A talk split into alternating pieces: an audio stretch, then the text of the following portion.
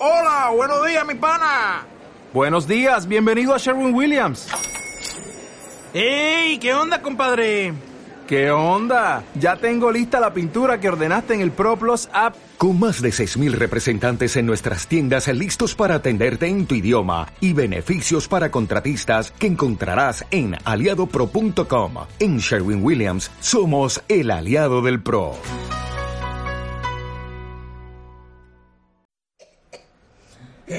¿Ya? Muy buen. Muy buenas a todos, aquí Radio I San Benito. Estamos emitiendo en la 106.1, como todos los lunes. Empezamos. Eh, muchas gracias, José.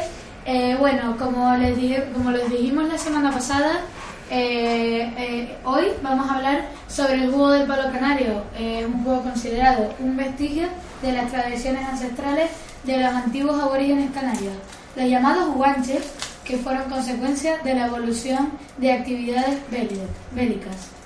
Se practica entre dos jugadores que sin llegar a hacer contacto con el cuerpo de- del adversario realizan un combate con palos. Bueno, el conjunto de prácticas eh, que podemos eh, agrupar al palo canario se basa en una esgrima entre dos jugadores con un palo que en las manos. La diferencia entre las modalidades de juego existentes viene determinada por el tamaño del palo, distinguiéndose en tres modalidades: palo chico, palo mediano y garrote o palo grande. Bueno, ahora vamos a hablar un poco del juego del palo antes y ahora en la actualidad. Eh, la primera noticia sobre el uso de los palos por parte de los aborígenes la encontramos en la crónica bete- betancouriana 1402 y hace referencia a los bimbaches o pobladores de las Islas del Hierro. La segunda se debe a Leonardo Torriani, ingeniero cremonés que escribió una historia de las islas en 1590 y que dejó un documento valiosísimo en, los en un dibujo de dos canarios en una plazoleta en una especie de ritual con varas de mediano, con mediano tamaño. Cuanto, cuanto, ay. Cuanto dos canarios se desafiaban a duelo, iban al lugar señalando para ello que era una plazoleta alta, que cada extremo tenía una piedra llana, grande, tan solo cuenta cuanto podía mantenerse encima de ella un hombre de pie. La Escuela de Juego del Palo de la Universidad de La Laguna, fundada en el curso 1972-1973 por el maestro don Tomás Denis Hernández, al mismo tiempo que el CUP eh, ofrece esta actividad cada curso sin interrupción entonces. Su observación y situación actual se debe única y exclusivamente al esfuerzo y generosidad de, algunas, de algunos maestros tradicionales y colectivos que luchan por su mantenimiento y promoción. Estuvo a punto de desaparecer en la década de los 60 del siglo pasado. El objetivo que, se persigue desde el colectivo universitario del Palo Canario, o CUP, es la práctica de esta actividad tradicional, al mismo tiempo que el rescate, conservación y transmisión de este legado que los maestros tradicionales nos han dejado en herencia. Eh, bueno, eh, David, cuéntanos para ti qué es el juego del palo canario, qué te gusta de él y bueno, qué te parece. Eh, bueno, la verdad es que el juego del palo para mí, no sé, es un, un deporte bastante bueno. La verdad no es muy conocido, pero a mí me gusta bastante. La verdad es que lo que me gusta de él es que no se haya, no haya desaparecido, que se haya podido, mm, se pueda jugar todavía y que se siga enseñando a otras generaciones para que no se pierda. Eh, gracias, ahora José, cuéntanos un poco juego del palo, qué te parece y qué mejoraría, si es que hay que mejorar, claro. Mm, A mí me ha gustado bastante. Yo llevo tres años ya jugándolo eh, junto a mis compañeros que están aquí presentes, Carlos y David. Y bueno, eh, yo no le mejoraría nada. Es una cosa bastante interesante, pero yo no le mejoro nada. Eh, gracias. Eh, a continuación, ya que hemos hablado bastante del juego del palo, que es un deporte bastante interesante, que en esto ya les enseñaremos ahora unos, unos cuantos palos. Bueno, no se los vamos a enseñar, sino que hablaremos un poco de ellos. Como para ti, eh, David, ¿qué es el mejor palo que a ti más te gusta y cómo se representaría? Eh, bueno, la verdad es que para mí no hay mejor palo, sino que a lo mejor el que más uso es el mediano, porque es más cómodo para mí. Porque la verdad es que el grande, no sé, se- no tienes que. eh, no te mueves mucho y en el pequeño solo usas una mano. En cambio, creo que el mediano una mezcla de los dos, como una cosa que me gusta. Mm, y eso, ¿no? Eh, bueno, gracias. Eh, por favor, eh, José, cuéntanos a ti mm, cuál es tu palo favorito cómo, y cómo se representa, igual que David. Eh, a mí me gusta sobre todo el palo mediano, es uno que me gusta más. Y bueno, el palo que más me gusta es eh, el palo a la cabeza directamente, es eh, uno de los primeros que aprendí. Pero bueno, Eh, muchas gracias. Eh, ahora vamos a hablar de. Vamos a pasar a otro tema. Un videojuego que, que no hemos hablado hasta ahora, que es bastante bueno y que es muy nuevo, que es el Call of Duty Ghost. Eh, un juego que ha impresionado bastante a, todo a todos los jugadores. Tanto que todas las versiones anteriores de Call of Duty, como el Modern Warfare, como otros juegos, han podido ser eh, bastante buenos. Cuéntanos un poco, José, Call of Duty. el Call of Duty es solamente una supervivencia, pero también puedes hacer misiones, tiene lógica.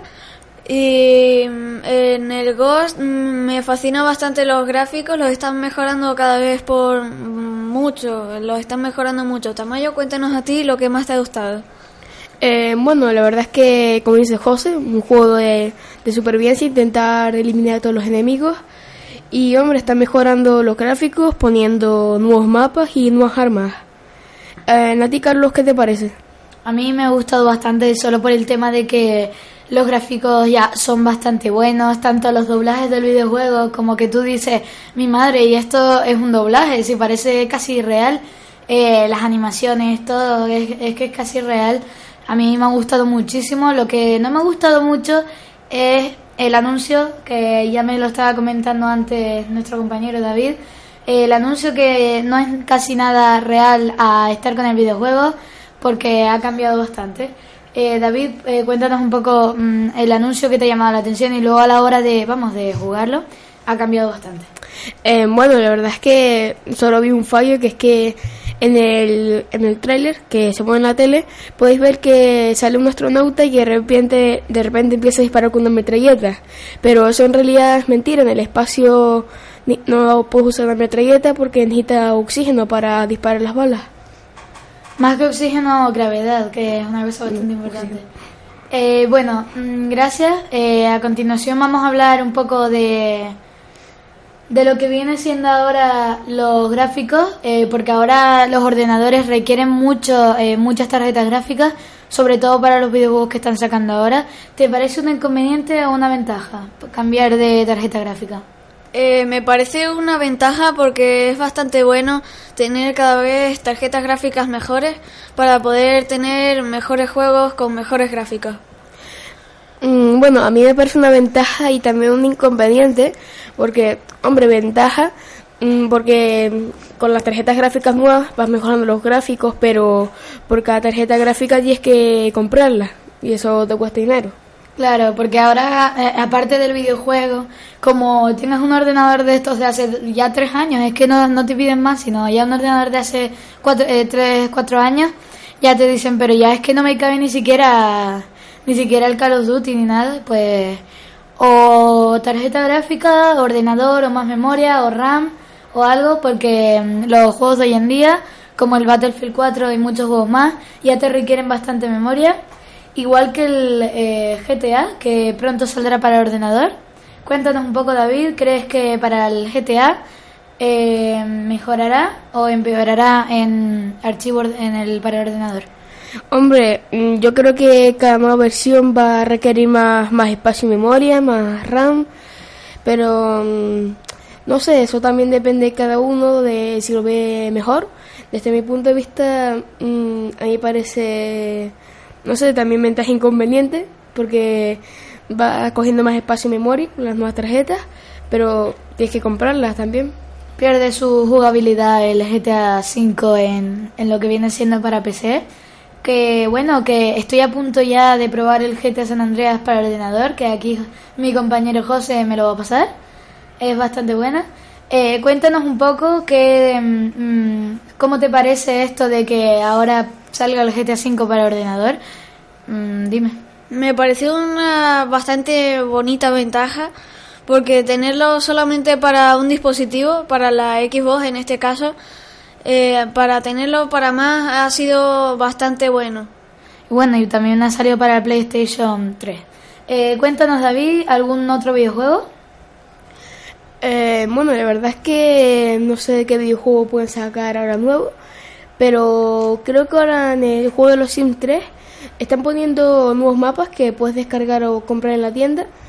Mm, la verdad es que a mí no me gusta mucho los Sims, pero para que quieran nuevos mapas ya saben. Ya sabéis, para el también para el Minecraft por fin ya han sacado el famoso mod, uno de los mejores mods que han sacado hasta ahora, que es el Too Many Items, que puedes hacer de noche, de día, que llueva, puedes coger los objetos, buscarlos, interfaz nueva y muchas cosas más. Ya lo han sacado para la versión actual del Minecraft 1.7.2.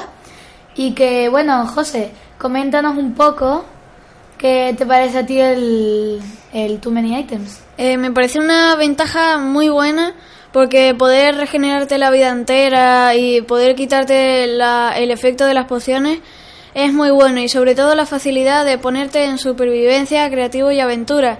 Y también me ha gustado que puedas seleccionar objetos de la pantalla, de la, una pequeña parte de la pantalla del lado derecho de la pantalla. Eh, bueno, a mí me parece una ventaja, también un poco inconveniente. Eh, la ventaja es que mm, puedes hacer de día de noche sin, sin estar poniendo los trucos. También eh, como, como dijo José, el creativo, eh, no supervivencia, cambiarte los modos, quitarte pociones y eso. Pero la verdad es que yo soy un poco malo para buscar las cosas en tu money item.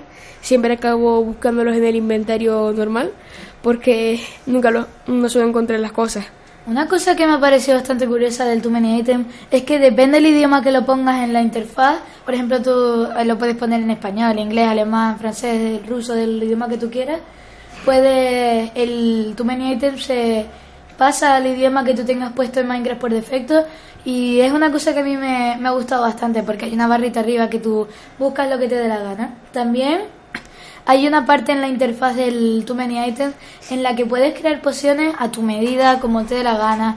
Mm, de mareo, pues de mareo, del nivel que tú quieras.